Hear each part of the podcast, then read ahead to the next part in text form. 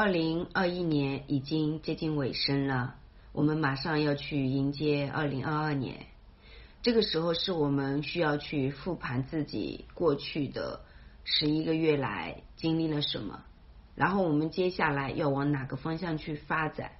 我们不光是只是考虑到我们现在的状态，我们更多的是要考虑到说，我们身为人活在这个世界上，我们能为周围的人做一点什么？我们自己的生命又发生了什么样的变化？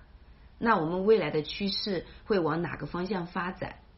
我以我自己个人懂得那么一点点的状态，跟大家稍微进行分享一下。第一个点就是我们在整个当下和未来的这个能量解析是非常重要的。当我们很清晰的可以知道说当下和未来。的一个能量状态是走心和走脑、走身，所有一切都需要身心合一。脚踏实地的时候，你就不会去跑题，你不会想着偷工减料，你不会想着说做什么事情都马马虎虎。我今天先把这个钱收了再说，我事情不做不行。你可能会想着说，我收了这笔钱，我要对对方负责，对自己负责，对社会负责，我要他。通过这个工具，让他的人生产生一个很大的升维，这可能是我们需要去做的事情。也就是说，我们在做任何事情之前，都要先想明白，我们做这件事情对别人的利益、对社会的利益、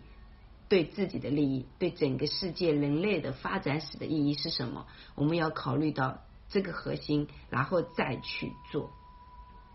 对，这样的话，你最后你就不会说。你的底盘是不稳的，房子造到一半造不下去了，不会有这种事情发生。然后什么样的时间段我们可以进行深度的升维？其实对于我们每一个人来说，之前我们可能三个月总结一次，一个月总结一次，但是现在这个当下，我们随时要保持觉察，我们随时每一天都要升维，就是每一天我碰到了什么事情，我要进行一个什么样的升维。对我们每一个人来说都非常的重要，也就是说，我们每一个人每一天都要有转化琐碎发生的事情，调整到自己安好的状态，随时的和自己的一个整体当下待在一起。这是我们现在和过去的不一样。过去可能一个星期来一次总结，好忙；一个月总结，或者是半年，对不对？但是其实对于我们现在想要让自己的人生非常的当下和稳定，我们每一天都需要复盘和觉察，很重要。这样我们的生命才会非常的稳定。不来的话，你一不小心就跑题跑得很远啊，可能一不小心就被周围的这种啊混乱的精神上的能量带走，你很难回到自己的一个状态当中。当你不会。去独处，不会去思考你的人生，你就会很容易混乱，混乱就很容易让你身心不健康，让你的生活没有办法在你的把控范围内进行。对，那你就会没有自信，因因为你失控了，你就会没有自信，对吧？